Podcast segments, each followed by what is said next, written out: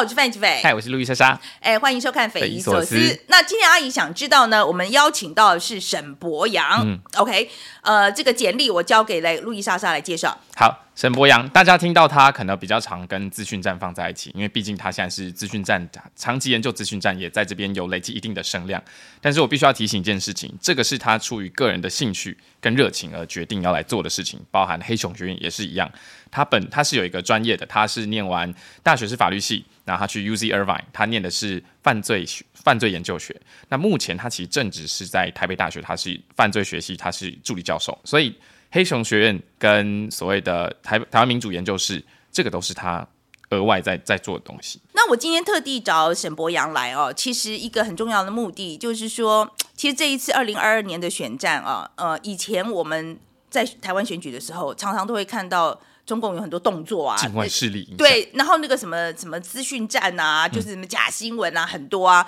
哎，这次我觉得他们很安静啊，哈。那我不知道说是我自己直觉上有没有错误啊？我也这样觉得啦，其实也有一点这样感觉。对，我就是说，哎，怎么这一次特别安静这样？然后我不知道是不是我直觉，然后我不知道沈博阳有没有看到什么。那第二个是有关侧翼的问题，啊、我一直就是有一个疑问，就是绿营侧翼的呃。这一次在选举里面的这个到到底有没有造成什么样的影响？这件事情我们已经问了很多人了哈。嗯那沈博阳这边，我想要他可以为我解答的是，就是绿营侧翼里面有没有可能被中共影响到了？不管是他们是知道了还是不知道的，所以我希望沈博阳他可以从数据上。呃，maybe 可以给我一点解答这样子。那所以，路易莎莎，你最想问沈博阳什么？其实我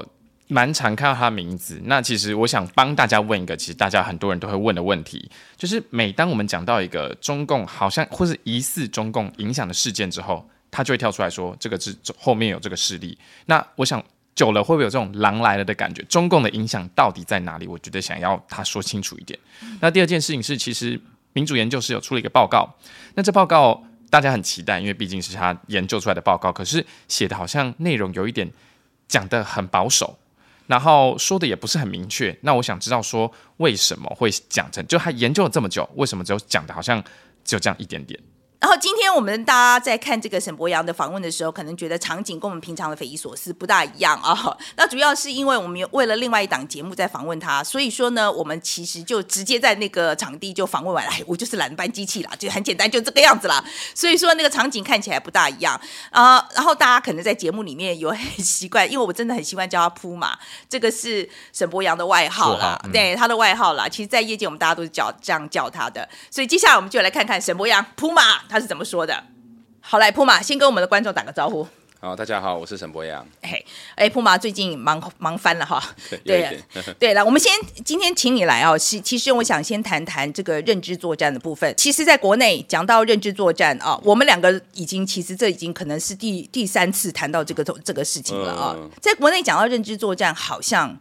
大家都想到你，嗯，然后你是主修这个吗？你是主攻这个吗？不太算是，对对对不太算是 OK，、嗯可是当初为什么会是觉得这个需要好好的研究？呃，因为我们那时候是有一个读书会，因为我本来是我是念生态学博士嘛，所以就是我们比较着重跨领域。那在那个读书会里面，就有人提到说，现在就是俄罗斯对其他国家做这个认知作战，其实做得很好。那大家就说，这个中国到底做到什么样的程度？其实太少人去谈了。嗯，那个是什么时候？哇，那个哇塞，那二零一一一八年的时候了，蛮久以前了，所以就是嗯对，所以后来我们就来一起，大家一起来阅读一些美国智库的报告啊，什么等等之类的，然后读越多，就发现它跟我本来的领域蛮接近的，因为我本来研究是白领犯罪嘛，白领犯罪里面有这种国家的犯罪，那里面就包含战争，那这个是战争的一部分，所以它跟我的领域有点关系，所以那后来大家就说，那是不是谁来翻译这些文献，然后来讲给大家听？对 OK 啊，那我刚好那时候有空，OK，是从二零一八年开始就就是研究到现在这样子。对对对。那你这这这几年的观察里面啊、嗯你觉得我们就讲中国的这个资讯站的这个演变好了，你跟我们谈一谈有他们有几个重要的趋势。嗯，就是说中国它的手法其实一直在变化。大概在二零零八、二零零八以前，他们比较着重在传统媒体。那那时候其实社群媒体也没那么夯嘛，虽然零七年就有 Facebook，但是那时候台湾没什么人在用。用所以零八以前他们是绕道一直在投资台湾的相关的媒体。其实零八年之后也还是传统媒体，只是零八年之后他们比较不绕道了，他们就直接公开说他想要投资哪些，所以才会发生旺旺的事件嘛。那那个事件之后呢，其实一直到一四年太阳花那一段时间，其实他们一度以为自己非常的成功。但是因为太阳花事件的爆发，他们发现自己好像做的不够，所以他们转换了战术之后呢，大概在一五年，因为一五年这个习近平军改嘛，那一五年军改之后，他们战术整个转换，开始主攻社群媒体这一块。所以就是说，但传统媒体并没有放弃，只是说他们后来觉得社群媒体更能够接触年轻人。那他们那时候有喊出一个叫“一代一线”的这个战术，哦，青年一代基层一线。那青年一代本来就是使用网络比较多的族群，所以当时他们就是针对网络这一个部分，在二零一五年开始铺天盖地的做。那但是网络的部分其实手法转换过很多次，譬如说他们早期很喜欢经营一些内容农场。那这些内容农场他们经营之后呢，其实说真的，中国或香港的内容农场，台湾人不会看嘛，所以。他们一定要想办法丢到我们的眼前。那丢到我们的眼前的做法就有很多种，譬如说他们自己来经营粉砖啊，什么这个 Facebook 的社团啊。但后来很失败，是因为他们经营这些之后，结果后来 Facebook 有一次把他们全部干掉。所以干掉之后呢，就他们变成没有粉砖跟社团可以把文章抛到我们的眼前。所以后来有一阵子，他们改成买台湾的粉砖，那这个很快就又没有了。然后后来又变成他们。请台湾人开粉砖，譬如说台湾人自己开粉砖跟社团，然后他再把文章给你，请你帮忙转发，按你转发，他付钱给你，然后用新加坡币付，那时候蛮特别的。那那时候光是我在看的时候，台湾就有四百多个人在做这样的事情。那但这个后来也断了，是因为那一些网址后来被 block，不能够贴在 Facebook 上面。所以到这边为止，其实说真的，他们已经。没有粉砖跟社团可以 PO 了，也没有网址可以 PO 了，所以照理说应该就很难做了嘛。但是他们就发明了一个新方法，就是他们就把这些内容农场的网站用 AI 去念，念了之后就变成语音嘛，然后再加入图片啊、图卡，上传到 YouTube 变影片，然后 YouTube 当然就有它的散播力，然后他又把 YouTube 的影片 PO 到 Facebook 上面，那 Facebook 就两手一摊，他说我要怎么挡？YouTube 的连接，所以从那时候开始就变成他们的重心都摆在 YouTube 啊、TikTok 啊这些比较偏影音的平台，然后一直到现在，一直到现在都是这个样子，一直到现在。但是他们今年又遇到一个瓶颈，嗯，就是 Google 开始删掉他们的频道了。Google 在七月到九月就删了一万多个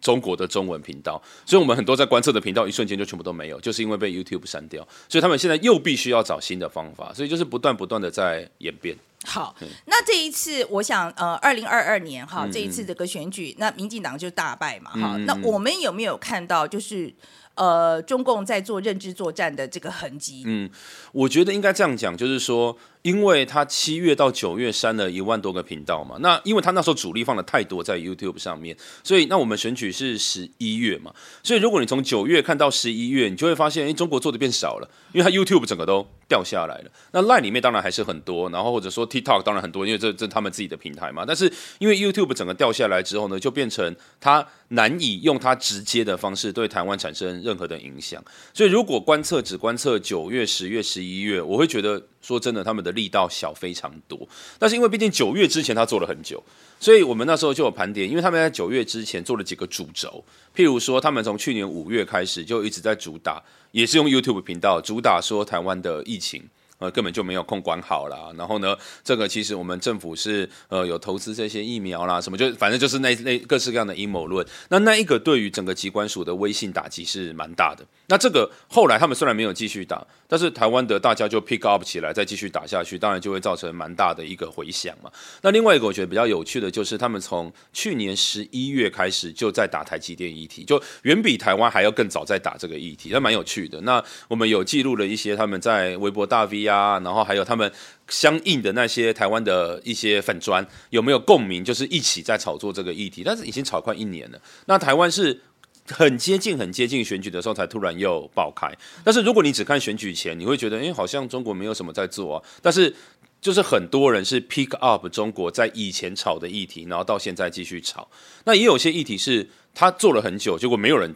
pick up 起来。譬如说，他们大概打了也快一年台湾的治安问题，我觉得这也是蛮有趣的，因为台湾治安普遍被认为还算 OK，但他们一直在打说台湾的治安非常糟糕。那我觉得可能国内的各政党可能觉得要 pick up 这个议题不是那么的方便，然后就是可能要用数字啊什么之类的比较没那么好用，所以一开始没有拿来用。但倒是选后之后，蛮多人在讨论这一个治安问题了，所以就可以看到他们现在比较。嗯，应该说他们也只能这样子，就是他们在平时的确累积了很多的呃阴谋论，那但是在选前没有办法直接造成影响，所以这跟关西机场其实有一点类似，就是说大家很常拿关西机场当做是一个中国很典型的一个操作嘛，但是。它就有两个层次，第一个就是中国那时候放了关西机场的关相关的假消息，然后在观察者网啊，然后后来台湾的媒体抄啊等等之类的。但其实如果只停在那边，对台湾是没有任何影响的，因为就一个新闻，就大家也没什么嘛。PTT 虽然好像很多人在讨论，但 PTT 占整体网络的声量不到百分之五，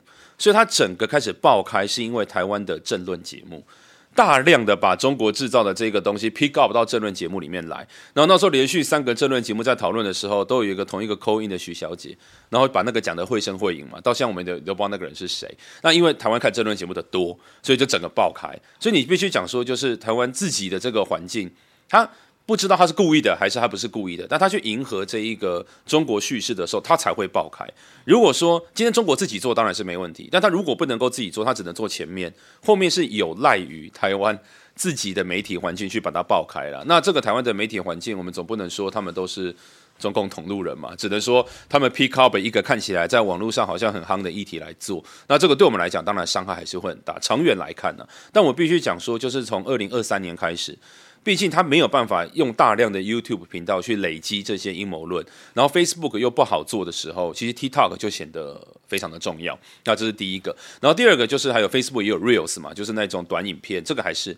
然后再来就是 Facebook，虽然他们粉专跟社团，他们现在变得很难自己经营，也很难叫别人经营，然后网址也被 block，但他们还有一招，就是他们从以前到现在一直都有的招数，这个没有改变过，就是假账号。就大量的去海外购买假账号，那从去年开始，我们看到比较大量购买都是跟柬埔寨那一边，所以很多柬埔寨的假账号，然后到处到每个社团去剖，然后譬如说有七百多个，我们就去检举，然后检举完之后呢，结果他可能被删到剩两百多个，然后就隔一个礼拜涨回到九百多个，就是我们检举的速度是赶不上他们增长的速度，所以这个还是会有一些隐忧的存在了。那控管的部分，我们我们看几个大平台，你刚刚说 Facebook、YT 其实都有在删这个账号这样子，好，那就讲到最。近的这个非常大的一个争议，因为就是那怎么样处理来自 TikTok 的，还有这个比如说小红书的这个部分，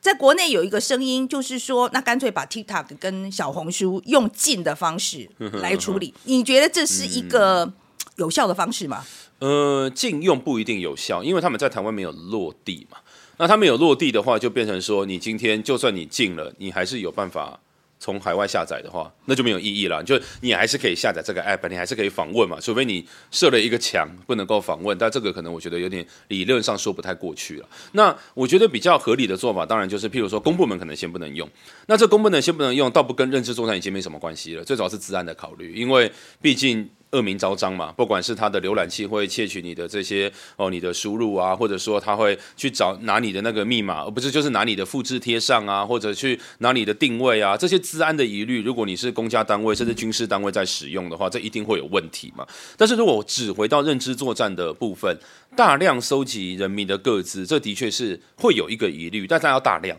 比如说，我有全台湾人民的个资两千三百万，他们其实也有了，因为现在暗网都有卖嘛，那其实应该就他们做的了。那你有这些个资，然后再配合大家的喜好，哦，比如说你的定位啊，然后然后借由监看你的那一个这个呃起呃起居啊，你的作息啊，知道你可能属于哪样的人，然后要丢什么样的讯息给你，这个都是他们希望能够在行销上能够做到的嘛。那我但是我们总不能跟大家讲说，就是你现在就是我们希望大家的个资都不要被 TikTok 收集。那就因此这样禁用这一步会跳得比较快，这不一定有办法说服民众，是因为民众可能会觉得我要去使用那是我的自由啊，你凭什么要限制我使用这些平台？那而且大部分部分人都一定会觉得说，我一个人的个自被收集，然后怎样？那的确一个人是不会怎样，尤其如果那一个人又不是什么维权分子，也不是什么人权斗士，但是两千三百万的人被收集就会怎样？因为那种数据库就是越大，它能够造成的分析的那个力道就越强，那对台湾的伤害会越强。但问题就出在说我。们经历过威权主义的时代嘛，我们对言论自由的这一个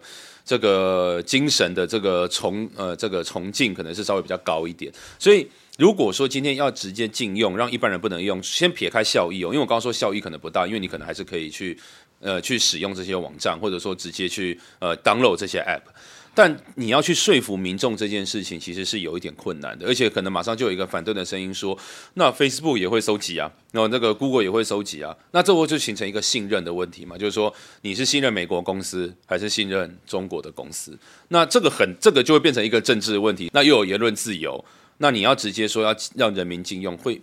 有点困难。嗯，那好，有人提出一个说法，就是说，那我就是我们的这个资料把它保保存好。比如说像 TikTok 在美国的做法，它其实是有一个呃，比如说在当地，它资讯要必必须它的 data 要存在美国，它是不能够传到中国去的。你觉得如果我们台湾也这样做，有没有办法解决这个问题？就是说，当然是以美国的法律来讲，他们硬性规定这样子，如果你不做，就要有一定的惩罚。那这个有可能在美国发生嘛？因为你如果不遵守他的法律，你就不用在那边继续活下去了。但是前提是他有落地，而且他会遵守规定，然后美国的法律对他们有强制力，这几件事情在台湾都有点问题嘛，就是说。第一个，他有没有落地？然后第二个就是他违约的话，我们该怎么办？然后我们又不被承认是一个国家的时候，我们的法律对他的强制性到底有多高？所以就是说，当然理论上来讲，如果是别的国家来做，可能做到这件事，但台湾有可能会做不到。可是我们这我们是前两天才访问了这个人渣文本哈，这个周伟航，那他的说法是认为他觉得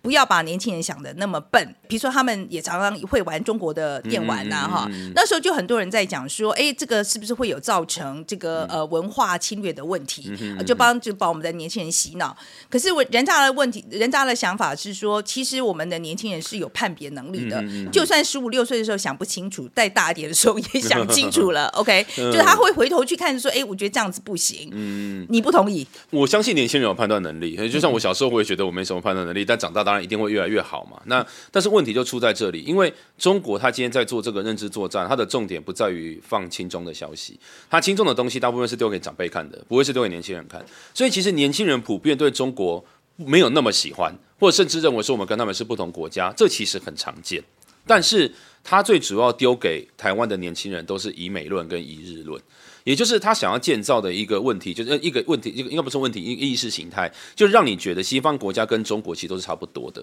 就是大家都只是一个国家，然后大家都有人权的问题，大家都很糟糕。这一件事情，我觉得影响就非常大，是因为你要在美国、在日本找出任何的人权问题太简单了。所以，那你只要不断的放大，不断的每天的播放，然后不断的推出去，他的确会一直感受到这件事情。那等到他要做判断的时候，他就可能会觉得，嗯，中国真的有那么差劲吗？那其他国家还不是一样？这个就会造成，因为他资讯本身，他他判断能力其实在，但他因为他资讯接收方已经出现了问题，所以他判断当然会失准嘛。这是第一个。第二个就是其实大量的资讯过载。因为其实不管是 TikTok 还是就是现在 Shorts 的那种做法，其实都是大量资讯，然后只让你用很短的时间去看，这样你才不会感受到焦虑嘛。那像这种方式资讯过载，其实到最后会形成一种疲乏。那我们在做实验的时候就发现，很多的年轻人都会出现疲乏现象。那疲乏现象所造成的效应就是会政治冷感。那政治冷感也是一种判断能力啊，那判断能力的确是 OK，但他不想再管了，而且他想要为生活打拼，他会觉得很烦。你这边一直跟我讲说美国好，这边又跟我讲中国好，你不要再讲了，好不好？这种心态就会造成，比如说不投票，就是一种很典型的心态。像俄罗斯在各地做认知作战的时候，他都很喜欢造成这样的心态，因为你只要有这些人不去不出来投票，我就可以让某一个地方赢，呃，某一个政党赢另外一个政党嘛。所以像这种的塑造，就可能不是。一般他的判断能力就可以去预防的事情，就像。我们现在就是三十几岁、四十几岁、五十几岁的人，很多判断能力也都很 OK 啊。但因为资讯过载而造成的冷感，或者造成的认为说啊，其实这些都很烂，我不想再管。这种心态其实很普遍、很常见的那种心情，我觉得很能够了解。因为大家都是要为生活打拼嘛，也不可能去二举别人说你一定要培养各式各样不同的媒体视读能力，更何况别人是投你所好去丢你喜欢的消息，所以就会我会觉得说，并不是不相信他们的判断能力，而是对方的手法太好了。所以这个对我来讲还是比较担心。那我另外一个我问题就是说，那这一次二零二二，你觉得我们的选举啊，这次我们讲大败这个事情，跟老共的这个，你觉得有没有关系？你觉得他们有没有发挥作用啦？我觉得发挥作用真的是只能从 long term 来讲，就是说很长期的来讲，他一直都很希望造成政治的冷感，然后一直打呃，他主轴嘛，打机关署，打以美论，这都是他最，然后也有打一些我觉得很没有效的议题啦，譬如说打那种中华民族的情怀，或打故宫的议题，其实中国特别打故宫的议题，但是我就觉得台湾根本没有人响应，但是他的确也知道打什么议题，台湾可能会有人响应，但是我们要怎么去证明说？他是故意要连接台湾的，我们叫共鸣者，就在整个认知作战叫共鸣者，就是这些人会跟着他共鸣起来。当然，如果你能够发现他们有金流，或者他们有见过面、签过约，那当然就简单嘛。但现在一自从中天的事情以后，就整件事情已经没有那么容易了，没有像以前中天那么那么 就是那么摆摆明那么摆明我在做。对，所以我们啊，我在我觉得我们在民主社会啦，毕竟就是我们证据不足的时候，我们就是不能够这样。就即使我怀疑，但是我也不能够这样讲，所以我都只会称作这些人是共鸣者。那共鸣者的影响超大，超大。那他们 pick up 的议题也是中国打的议题。但这就是很长期的来讲啊。但如果说你只看这三个，呃，就是选前三个月中国做了什么，我就觉得做的超少。然后再加上中国二零一八年之所以能够成功，很大一部分是因为地方。就是地方很多人跟着，像里长啊什么等等，一直跟着传谣言啊，庙宇的一些总干事啊，哈，就是这些跟中国的配合，在二零一八是很高的。但是进入疫情之后呢，他们这个统战的 network 几乎全断。但是就是二零二三，当我们疫情慢慢开始恢复了以后，这个统战的 network 开始恢复之后，二零二三就会形成原来的问题。但为什么我说今年的问题不大，就是因为他们这两年培养的太少了。OK，好，那我想谈谈就是绿营侧翼的问题啊。嗯嗯很多人认为说这次民进党会大败跟绿营侧翼嗯这么嚣张有一些关系嗯嗯啊、你自己觉得有没有影响？我自己觉得是还好哦。那为什么我觉得还好？就是因为侧翼嗯每个党都有嘛，就是那每个党的侧翼都很嚣张，就因为、因为大概我不嚣张不叫侧翼啊、对对，应该这样讲，就是说，大家之所以会用侧翼比较负面的名词去放在他身上，一定是觉得他太太过分了，太嚣张了，不然就可能觉得就是他是一般的支持者嘛。从以前到现在，在政治上都有这种比较狂热的，他每天都很关心政治，他可以一天发五六篇文章，而且都是真人。他真的很关心这些事情，那这是各党都有，但是各党都有的状况之下，过多的这种过激的支持者，在社群媒体上面，他一定会被 amplify 嘛，因为以前只有 PPT，现在是什么都有，而且现在最大的问题是，他们即使没有被 amplify，譬如说有一些哦，就不管是哪一个党的侧翼，哦，或者说哪个，我讲我我比较喜欢用政治。比较狂热的人哈，这些人他可能譬如说两千个赞、三千个赞，当然其实算多，但是其实以整体网络声量这不算多。但问题出在我们台湾媒体会报，就说他即使或者说在 PDT 上面，他可能是一百个、一百五十个推，其实照理说明明就还好，但新闻媒体会报，所以真正让他们整个影响力整个大爆发，其实是我们的媒体。我们的媒体，你指的是台湾的呃传统媒体还是纸媒啊？那当然现在已经有变电媒体为主子媒体，对对对，哦还有我们的新闻，就像他们以前喜欢报行车记录器一样，现在喜欢报网友指出。哦，这个这个，然后哪一个什么 KOL 指出，那他们一直被放大之后呢，就变成其实真正造成那个效应的其实是媒体。那媒体造成这个效应的时候，他把各营的政治狂热的东西都一直往上丢的时候，大家看了会厌烦的、就会进入我刚刚讲的资讯过载或者政治冷漠的一个状况。那这个状况一旦产生了，说真的，对于选举当然会是。比较不利嘛，因为这这是会投票率会下降啊，什么等等之类的。那投票率下降对任何的民主社会都不是那么有利的事情，是因为那到最后就只剩对政治真的更关心的那些人在投票。在看资讯的时候，给大家一些一些 tips，就是说我怎么样才不会被中共统战？资讯作战它有很多层次，其中有一个第二、第三阶段是要破解信任，就是让人民越来越不信任彼此。那你有一个方法，就是你不要直接去应对阴谋论，也不要直接去应对那个来源，你直接想办法让大家的信任更坚强，他的信任就不容易被破坏。那大家的信任要更强，就是让大家多参与实体活动，因为你参与实体活动的时候，你会不断的认识到跟你政治立场完全不一样的人，然后你就会发现。但他其实想的根本就没有跟你差那么多，他只是在几个关键点上面就是跟你不一样，那你就会觉得啊，大家都台湾人啊，反正我们还是可以讨论这件事情。但是当你看到网络上那些就算即使被 amplify 比较狂热的言论，你也会觉得哦，那是部分的人，你不会感觉到那就是大部分的绿营、大部分蓝营都是那个样子，它其实就是。十趴以内的人是这样，那你越认识到这件事情，你的那个认识越坚实，越不容易受到这种 amplification 的影响，那对方的效益就不容易达到嘛。那这也是为什么我们想要多提倡实体活动的原因。对了，我们其实也在做这件事，我们也想多办一些实体活动，这样。然后实体活动真的有差。对，而且我也是，我觉得我们的立场一向都是鼓励大家面对面沟通，就是多多多，因为真的很多很尖锐的人，其实一见面真的，我觉得他那个讲很难听的话，其实都被拿出来讲了。嗯，我觉得然后大家其实就比较容易谈下去。真的，很多人在网络上是一个人格啦。嗯，对对对，因为我认识很多的这种在平常生活上面讲话真的还蛮小声的，就是蛮和善的，但是在网络上就是完全是另外一个人，这很常见。那以前我们有做过一个影片，我们没有特别推广，就是我们找譬如说独派跟统派、韩粉或者英粉这样子，然后就是让他们一起看假消息，一起辟谣，然后总共十则这样子。然后他们讨论完之后呢，我们就在看他们的契合度有多高，然后发现哎都。都常常会有八成以上，他们认为这是真假。只要两个讨论之后，两个是可以达成共识的。然后，但是我们在我们有拍摄，都要他们同意拍摄。然后在结局的时候才告诉他们，对方是同派或对方是独派，他们都会超级压抑。他们会觉得，因为这种人就他们在网络上绝对不会去碰的人，连实体生活都不想碰的人，结果他真的碰到了，才发现对方。蛮能沟通的。当你认为对方可以沟通的时候，你也还开始会说：“哎，那我想跟你讲怎样怎样怎样。”那这个就会慢慢 neutralize 那种网络极端的那种力量嘛。因为不然，现在尤其是疫情时代，实体活动变少，网络的极端力量就变得越来越有影响力了。那另外一个问题是我们团队在看的时候，就是这个民主实验室最近那篇文章，我自己觉得觉得写的很好，但是他们就说：“哎，为什么你结论好像总是写的很保守？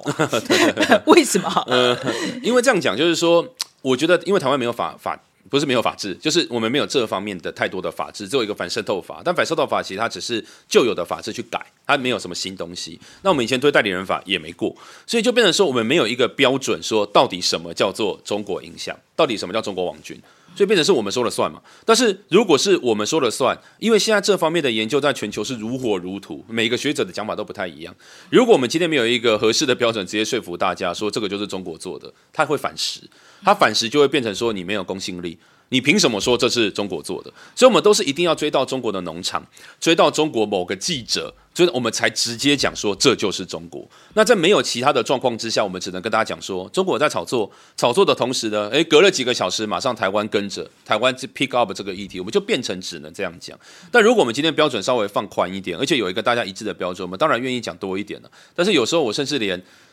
就是我觉得，呃，甚至有一些蛮重要的，我连报告上面都没有写上去了。哦，OK，那今天可不可以跟我们大家讲一下？对，既然如此，就是我觉得，因为有时候是一些也是揭露的问题，譬如说，像我们知道中国有很多的 YouTube 跟 Google 的假账号会到处去留言嘛，那你要怎么去判断它是？其实。不是直接从他的账号来看，而是说，譬如说，我们从发从以前发现，他有一个 group 的，譬如说，好五百个账号，这五百个账号都是同时间去出征，同时间做。那我只要确定里面有几个是中国的，我就知道这 group 是中国。那他们被删掉之后呢？如果跟我们新发现的 group 有重叠，我们就会用这个再继续判断它是。但如果我们把这个标准讲出来，的确可以说服民众。但他就知道我怎么判断了啊！I see，OK，你就破功了。你自己在研究上，你觉得最困难的是在哪里？就是麻烦的是，我觉得台湾反对我们这种研究的人还是蛮多的啦，蛮多的。那谁反对？通常是谁反对？通常是，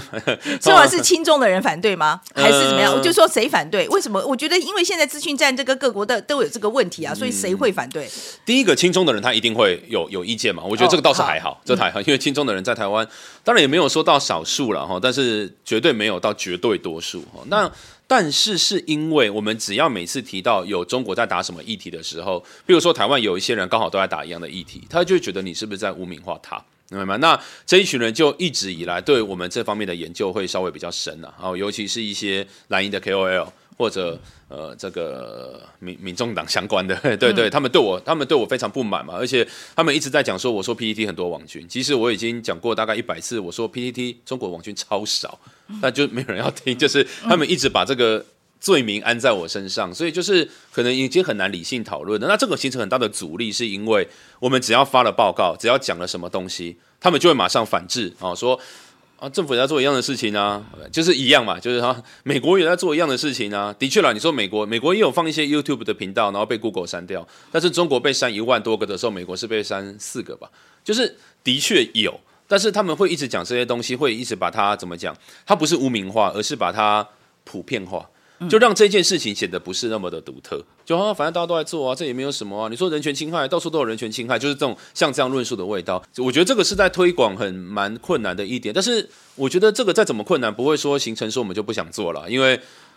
本来就会遇到嘛，对不对？啊，本来就会遇到，我觉得就是进厨房不要怕热了，所以我们就还是努力就好了，就是尽量看。我是觉得大家都台湾人呐、所以就是能够说服越多人，当然是越好。最后一个问题好了，我觉得那个中国那么大，他们打资讯战的时候，我老是想到这个问题，他们资源那么多，我们真的打得过吗？呃，我我认为防守，如果我们只防守，一定打不过百分之三百。这跟骇客攻击一样，因为骇客攻击是所有的认知作战的基础。那中国光是官方有关的骇客就大概十万人，台湾就只有自动电军，完全就是不成比例。那我们民间的骇客，或者说其实其他国家也一样，很多骇客有骇客 spirit，就是他认为说我为什么要帮政府工作，这是一般骇客马上会有的反应。但中国的骇客的反应不是这样子。那如果你跟他对打，你一定输啊，因为他的数量实在太高了，而且中国骇客的入侵的成功率是比世界的平均成功率还要来得更高。所以认知作战也是一样，就是在于说。理论上要跟他达到平衡，应该是因为进攻是不需要成本的，防守成本很高。就发送谣言不需要成本啊，防御谣言要很多成本，所以其实最好的方式是要打回去，但是要打回去就不应该是民间来做了，这是这是国家跟国家之间的事情，这是政府应该要做的。但是我们政府如果做了这件事情，会不会国际就说你在挑衅？挑衅，嗯，来挑衅，对，或者说就算你今天不你不是放假消息哦，你光是放真的消息进去，搞不好他都说你在挑衅，那你要怎么办？我们居于弱势了。嘿居于弱，这是完全结论就是巨弱，完全然后居于弱势然后我你可不可以给我一点好消息？好消息就是 黑熊最近报名的人比较多一点，对对对，因为我后来就是因为我的方案就是我一年前就决定了我的方案要走走回到还是要呃就是要走到群众了，就是你要让群众认知到战争，这是最重要的，因为他一旦群众都备战，他的战争的成本就高。然后他就不容易打，因为我们最终的目的是不希望他打，也不希望大家签和平协议嘛，也不希望大家投降嘛，所以我们干脆从这个 ending 开始来做起。那做起来之后呢，再慢慢往前推，然后再认知到认知作战的危险。我觉得要一步一步来。